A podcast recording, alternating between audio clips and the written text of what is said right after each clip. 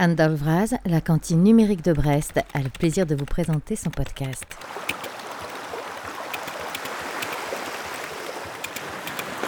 Après une longue pause estivale, le podcast reprend pour une nouvelle saison avec un 35e épisode dans lequel nous accueillons Hugues Sprit, cofondateur de Oteria Cyber School, toute récente école dédiée à la cybersécurité.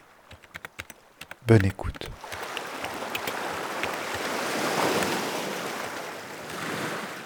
Hugues Sprit, bonjour. Bonjour Josquin. Tu es le cofondateur d'Oteria Cyber School. hein. Vous venez de, de l'inaugurer euh, très très récemment. C'est quoi les fondamentaux de l'école? Qu'est-ce qu'elle a de particulier et à quoi elle s'attache le plus? Alors, donc, Oteria Cyber School, c'est une école qui est dédiée à la cybersécurité, qui vient effectivement d'ouvrir la semaine dernière et qui, va, qui accueille une première promotion d'une cinquantaine d'étudiants qui sont euh, pour la plupart de, qui viennent de Bac plus 2, Bac plus 3, qui ont déjà été en informatique, qui sont passionnés par la cybersécurité et qui veulent approfondir la cybersécurité. Et les fondamentaux de notre école, je dirais qu'il y en a trois. Euh, le premier, c'est qu'on a une pédagogie entrepreneuriale. Donc, euh, j'y reviendrai si tu veux, Josquin, pour bien la définir, mais pédagogie entrepreneuriale, ça consiste pas à former des entrepreneurs, mais euh, ça consiste à faire en sorte que nos étudiants, les étudiants Oteria, développent des qualités d'entrepreneurs. Donc, euh, par là, j'entends euh, sens des responsabilités, sens du collectif, esprit critique et, d'autres qualités comme cela qui sont indispensables pour travailler dans la société euh, actuelle et indispensables dans la cybersécurité. On pourra y revenir. Ça, c'est un, premier, fondement qui est très important pour nous. Le deuxième, c'est notre expertise cyber. La, la cyber, en fait, c'est très vaste. Il y a beaucoup de disciplines différentes au sein de la cybersécurité. Et il est du coup délicat, en fait, d'être expert cyber. Ça veut tout et rien dire. Donc, nous, on a constitué, en fait, une équipe de formateurs qui, euh, regroupe, en fait, toutes les disciplines de la cybersécurité et qui vont enseigner à nos étudiants, au début, des bases communes et à la fin, une spécialisation. Ça, c'est notre deuxième fondement. Et le troisième euh, fondement qui est assez important, c'est qu'on travaille, on va dire, main dans la main euh, avec des entreprises pour répondre au- à la pénurie de, de talents qu'il y a aujourd'hui en cybersécurité. Donc, c'est un enjeu fondamental pour le marché du travail. Il faut renforcer les, les équipes euh, cybersécurité des entreprises françaises. Et du coup, on propose aux entreprises, d'une part, de s'impliquer dans le- dans l'école sous différentes formes, encadrer des projets, euh, participer au comité pédagogique pour essayer de, de, de bien orienter le programme et bien sûr leur faciliter le recrutement, que ce soit à travers l'alternance ou le recrutement de nos, nos futurs euh, prochains euh, diplômés. Ces étudiants, ils viennent de quelle formation au départ hein? Et ils viennent, on, on les recrute, donc déjà nous, notre seul critère, c'est d'être euh, passionné par la cybersécurité. Donc généralement, euh, c'est des jeunes qui ont déjà fait de l'informatique. Ils viennent de plein de filières différentes. Ils peuvent venir bon de BTS, UT en informatique. Ils peuvent venir d'écoles de développement comme l'école 42. Ils peuvent venir d'écoles d'ingénieurs, d'écoles d'informatique généralistes, où on a quelques aussi reconversions, des personnes qui se reconvertissent en, en- en cybersécurité. Donc finalement, de, de plein d'horizons différents, le, le, le seul critère, c'est qu'ils soient motivés par la cybersécurité et qu'ils aient cette personnalité qui colle avec notre pédagogie entrepreneuriale. D'accord. Et ça se fait en trois ans? Ça se fait en deux ou trois ans. Donc notre première année, c'est l'équivalent d'une licence. Et euh, notre deuxième année, c'est l'équivalent d'un Master 1. Et notre troisième année, c'est l'équivalent d'un Master 2. Et on diplôme en fait d'un titre RNCP de niveau 7. Donc c'est un titre qui est reconnu par le ministère du Travail et que c'est l'équivalent d'un, Bac plus 5 ou d'un Master. Pour ceux qui ne connaîtraient pas RNCP, ça, ça, ça correspond à quoi? Bonne question. Donc RNCP, euh, ça correspond au répertoire national des certifications professionnelles. Aujourd'hui, dans l'enseignement supérieur, il y a des titres comme des masters qui sont reconnus par le ministère de l'Éducation nationale et d'autres titres, justement les titres RNCP, qui sont reconnus par le ministère du Travail. Donc ces titres-là sont plus professionnalisants, c'est-à-dire qu'ils forment à des métiers. D'accord. Et donc, de nouveau, cet, euh, cet intérêt sur, sur le métier, euh, de même que, tu l'as précisé, vous mettez l'accent sur, l'alternance. Euh, cette, cette entrée par la pratique le plus tôt possible, c'est une nécessité euh, en général ou c'est particulièrement intéressant pour la cybersécurité? Bah, c'est, une source d'efficacité euh, pédagogique. Euh, pour enseigner la cybersécurité et de manière générale l'informatique. Finalement, l'informatique, ça peut être très concret et la pratique permet de ne pas rester dans des champs théoriques qui sont parfois difficiles à assimiler pour les étudiants, mais toujours de mêler la pratique et la théorie. Effectivement, l'alternance permet de faire ça et nos cours aussi sont fondés sur un mélange de théorie et de pratique. Tu, tu, avais expliqué que vous partiez du, de, choses très générales, donc progressivement euh, amener euh, les étudiants vers des spécialités. Euh, Est-ce qu'il y a ce, vous découplez en fait la progression pédagogique, l'intégration au, sein d'un métier, ou est-ce que tout ça, ça se mélange et vous et les étudiants font font pas à pas en fait ce, ce mouvement-là? Est-ce que pour, pour peut-être pour reformuler, est-ce que ils partent d'un modèle, on va dire, d'un étudiant euh, un peu plus passif, qui, qui, vient prendre des cours, à un étudiant qui tout de suite euh, met en pratique, vient coller en fait à ce que son futur employeur lui demande. C'est une bonne question. je pense qu'il faut distinguer la, la progression pédagogique de, de, la pratique et de la théorie.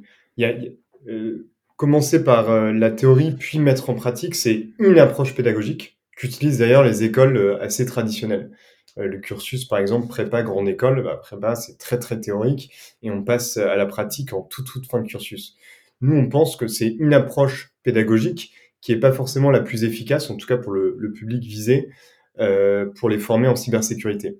Donc, pour vous prendre un exemple très concret, euh, il y a plusieurs façons d'apprendre le développement informatique. Il y a une approche qui est très théorique, qui consiste à passer d'abord euh, à apprendre les mathématiques, puis la logique combinatoire, puis le binaire, puis on va commencer à faire des premiers codes. C'est une approche très théorique. S'il reste quelqu'un. S'il reste quelqu'un, exactement. Exactement. Mais c'est une approche pédagogique pour apprendre le développement informatique. Si on prend l'autre extrême, qui est l'approche beaucoup plus euh, artisanale et pratique, c'est de commencer par les, ce qu'on appelle les langages de haut niveau. Donc, c'est les langages très loin de la machine, qui sont, on va dire, faciles à comprendre euh, pour, un, pour un humain. Et on commence à développer des petits concrets, des petits programmes, pardon, mais on ne sait pas vraiment ce qui passe sur la machine. Là, je vous décris vraiment les, les deux extrêmes, donc l'approche très théorique et l'approche très pratique. Nous, on pense qu'en fait, il y, y, a un curseur entre les deux. C'est qu'on peut commencer à mettre en, sans, sans arriver dans une approche euh, mathématique, commencer par de la pratique tout en apprenant la théorie. C'est vraiment ce qu'on essaye de faire. C'est-à-dire que pour vous donner un, exemple très concret, euh, on va apprendre un, langage de programmation. Euh, ils vont avoir une semaine, par exemple, sur un langage qui s'appelle le langage C. On va commencer par une demi-heure de théorie. On va expliquer des concepts. Et après, ils vont faire de la pratique pendant toute la journée. Et après, on va refaire de la théorie. Donc, c'est une approche, mais tout ça pour vous dire que finalement, mêler euh, pratique et, théorie, euh, c'est, euh, ça peut être une approche pédagogique. Et ensuite, je distinguerai cette approche pédagogique aussi de, comment on a, on a construit le programme, euh, où, euh, comme tu, as repris, on passe de, choses très généralistes, mais je dirais pas en fait généraliste, je dirais que on passe de, compétences et de connaissances qui font partie d'un tronc commun, qui sont effectivement assez, assez générales, mais c'est un tronc commun, et ensuite on passe à, à une spécialisation. Et pourquoi on fait ça? Euh, C'est pas forcément euh, une approche pédagogique, c'est juste que, comme, euh, comme je te le disais, la cybersécurité, c'est très très vaste. Donc en fait, il faut des bonnes bases pour maîtriser les fondamentaux de l'informatique. Donc il y a par exemple réseau, il y a la programmation, il y a l'administration système. Et ensuite, en cybersécurité, pour être bon et opérationnel sur le marché du travail, il faut développer une capacité à approfondir un sujet, un métier en particulier. Et c'est ça le but de la spécialisation. Je sais pas si ça répond à ta question, euh, Josquin. Si, si, si, c'est beaucoup plus clair comme ça, je crois. Euh, ben, et d'ailleurs, on, on, manque énormément de, de, de ces spécialistes euh, en cybersécurité. Le, euh, il y a un écart énorme entre le, le, les besoins recensés en, en matière de, de, compétences, en matière de ressources humaines, et puis le nombre de ces de ces, de ces, professionnels sur, sur le marché.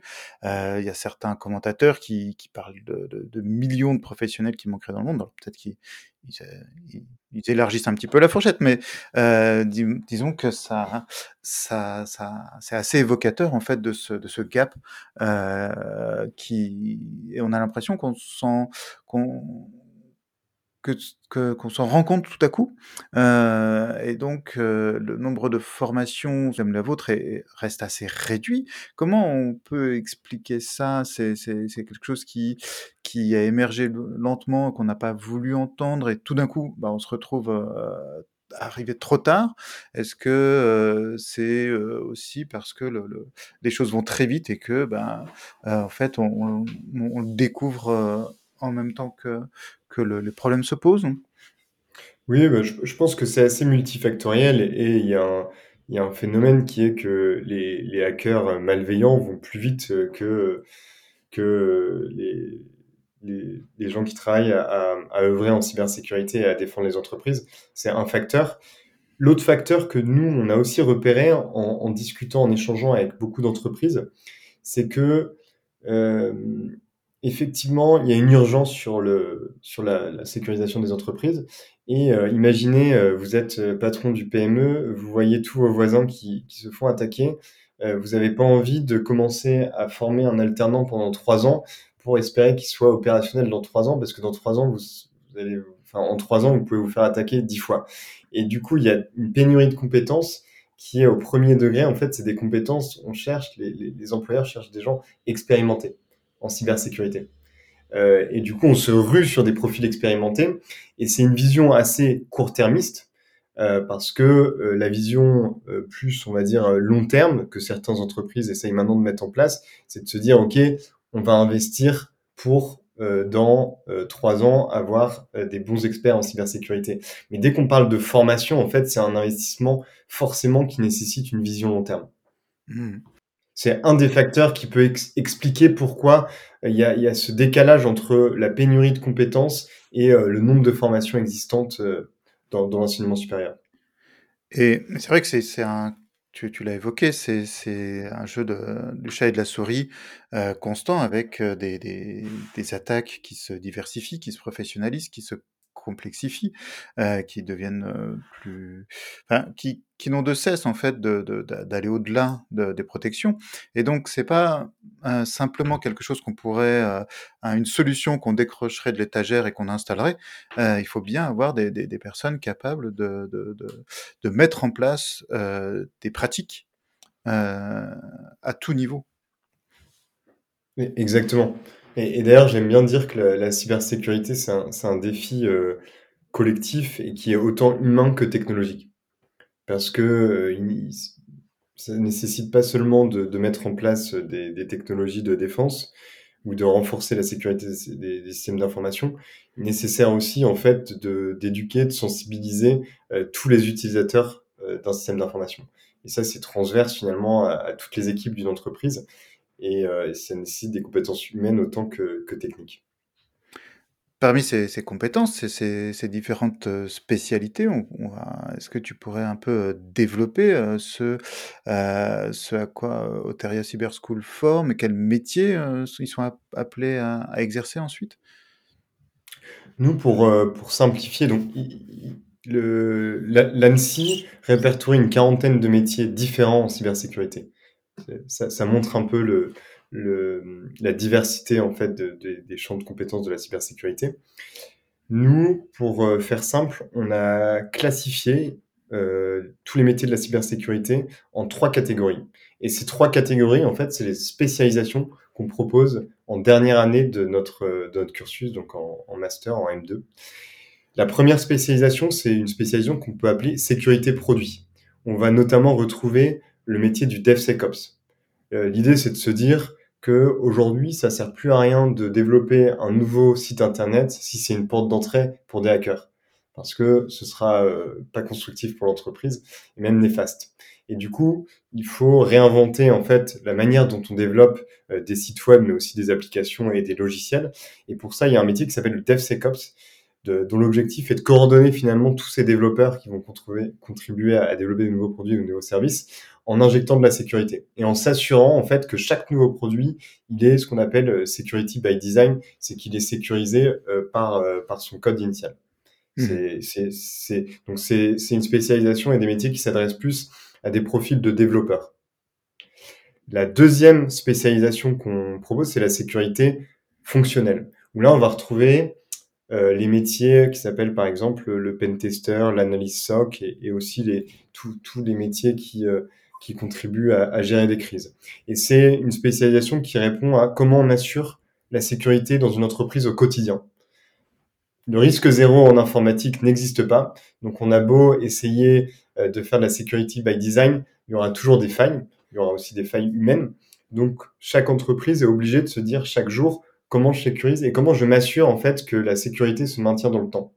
Et pour ça, bah, il faut des, auditeurs euh, ou des pen testers qui vont presque de manière permanente aller auditer le système de sécurité euh, d'une entreprise. Aller euh, détecter des nouvelles failles, aller euh, veiller euh, sur euh, tout ce qui se passe sur les produits de certains fournisseurs, etc. S'il y a des nouvelles failles qui ont été détectées, pour vérifier à chaque fois que bah, le client final, l'entreprise, est bien sécurisé. Ça, c'est voilà, c'est le métier par exemple du pen test qui va essayer de trouver des failles et qui va faire des rapports à des entreprises pour montrer leur vulnérabilité.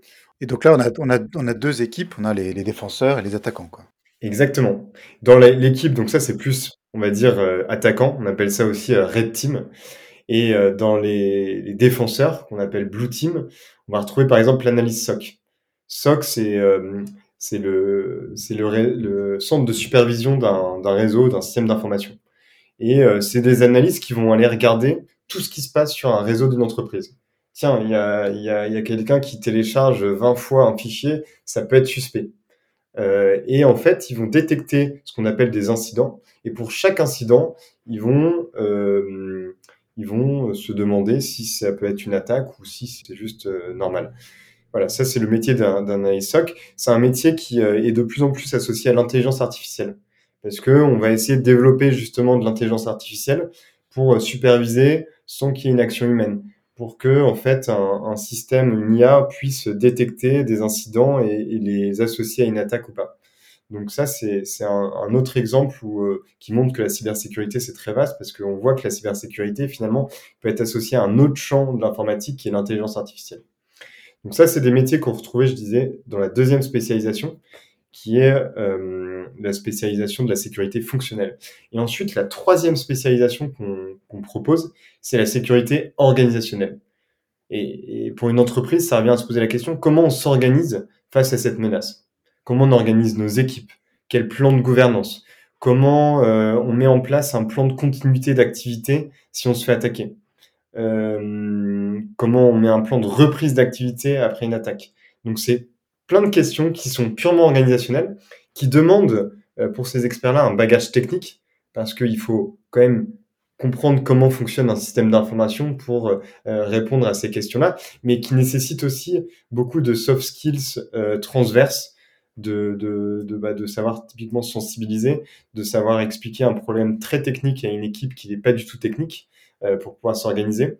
Et euh, voilà, donc ça c'est une autre spécialisation qui est qui, qui, qui, a des enjeux euh, très humains et encore une fois, on, peut le voir, qui nécessite du coup des, des profils euh, un peu différents que les deux autres spécialisations. Oui, des profils peut-être pas, pas techniques de la même façon et capables de parler à différents techniciens et à, et à des gens euh, peut-être en dehors de ces, de ces branches très techniques. Exactement. Et, et ça, c'est pour répondre aussi à, à, cette question-là, pourquoi il y, a, il y, a, un décalage dans les formations.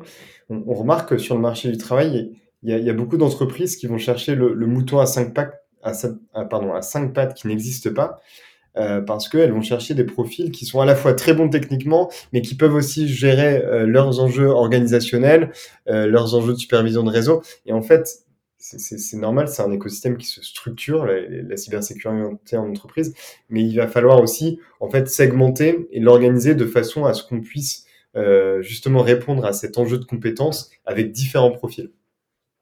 On a, on a parlé d'entreprise, euh, mais euh, disons, dans, ça s'adresse à toute forme d'organisation, euh, aussi bien des, donc ces entreprises privées, mais aussi dans le domaine du public. Hein. Est-ce qu'il y a des métiers différents? Est-ce qu'il y a des qu'est-ce est-ce vos, étudiants seront amenés aussi à rentrer dans, dans cette sphère-là?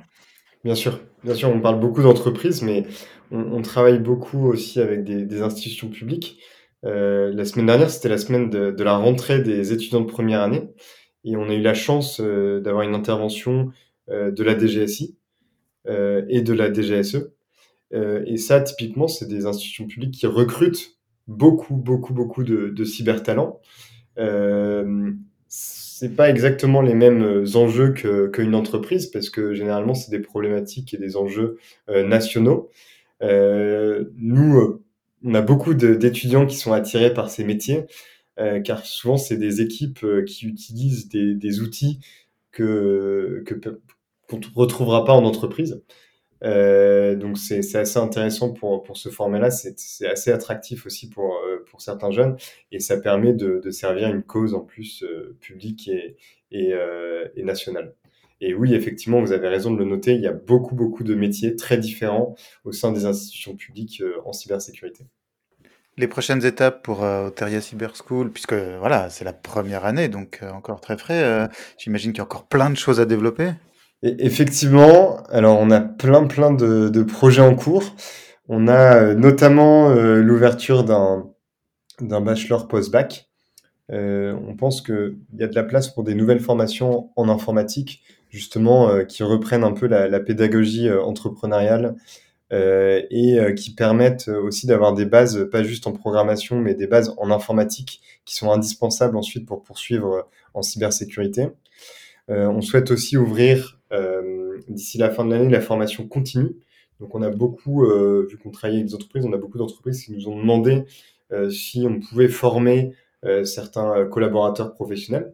Donc on a repéré euh, des thématiques où nous, euh, notre équipe pédagogique avait une expertise. Donc on va mettre en place de la formation continue. Et euh, à horizon plus 2023-2024, on, regarde pour ouvrir des, de nouveaux campus dans d'autres villes de France pour répondre à cet enjeu aussi de, de volume pour, sur le marché du travail en cybersécurité. Actuellement, vous êtes basé où? Actuellement, on est basé à côté de Paris, à Gennevilliers. Donc, pour ceux qui connaissent Paris, c'est sur la ligne 13 de métro à l'arrêt Gabriel Péry. On a un premier campus qui accueille euh, notre promo de, 50 étudiants. D'accord. Et les, villes euh, que vous envisagez, c'est encore top secret ou? C'est encore top secret, effectivement. Je ne peux pas encore vous répondre. D'accord. euh, des, des, visées à l'international déjà ou? Alors, on, parle avec d'autres écoles parce que il euh, y, a des pays bah, les, États-Unis, euh, Israël, qui sont très avancés en fait en cybersécurité et notamment en formation en cybersécurité. Donc euh, c'est des, on regarde euh, et on communique avec eux pour, pour voir ce qui se, ce qui se fait. Ensuite, la, la, la cybersécurité, euh, c'est un enjeu, on va dire, euh, assez euh, national. En tout cas, je, prends, un exemple, mais certaines institutions publiques préfèrent traiter avec des, Français pour garder une, souveraineté numérique. Donc tout ce qui est échanges internationaux, c'est quelque chose qu'il faut vraiment travailler. pour être très direct, nous, on, le sait, nos étudiants travaillent dans des équipes de, de cybersécurité de grands groupes français. ce sont la cible pour plein de groupes de hackers étrangers. Donc on se doit d'être très très précautionneux par rapport à, à, tous les échanges internationaux qu'on peut avoir. On a beaucoup parlé des, étudiants jusqu'ici et, de l'équipe euh, formatrice, les enseignants, hein. euh, ils viennent d'horizons très divers? Oui, ils viennent euh, d'horizons très divers. Donc on a des, des, des, professeurs comme Franck Ebel qui vient du milieu académique, qui avait monté la première licence cybersécurité française dans le Nord. Euh, et on a d'autres profils en fait qui euh, viennent d'entreprises. Donc vraiment des professionnels de la cybersécurité qui vont enseigner plus le côté, les spécialisations qu'on va proposer en dernière année. Donc on, a des, des profils d'horizons très variés, académiques et professionnels, avec des expertises euh, tous très différents. Très bien. Si, si des auditeurs veulent en savoir plus, veulent euh, suivre euh, l'actualité d'Oteria Cyber School, c'est euh, quoi le, moyen le plus simple, pas forcément pour s'inscrire, mais pour déjà savoir ce que ce qu'elle fait? Alors, on a une page LinkedIn qui est très active, qui s'appelle Oteria Cyber School. On a également un site internet, oteria.fr, sur lequel vous pouvez bah, voir, voir ce qu'on fait et surtout n'hésitez pas à nous contacter, que vous soyez étudiants intéressés par la cybersécurité ou euh, entreprises qui, qui, ont des besoins de recrutement et qui cherchent par exemple des alternants, on est vraiment ouvert à, à, tout type de partenariat ou du moins échanger avec vous sans problème. Et toi aussi, tu, tu communiques un peu ou? Sur LinkedIn? Par exemple? Oui, oui, je communique, hein, j'ai j'ai mon profil LinkedIn que vous pouvez vous pouvez bien sûr me suivre avec grand plaisir et me me contacter, heu, c'est un réseau qu'on utilise beaucoup. D'accord. Ben, merci beaucoup, heu, Xprit. Merci à vous, Josquin.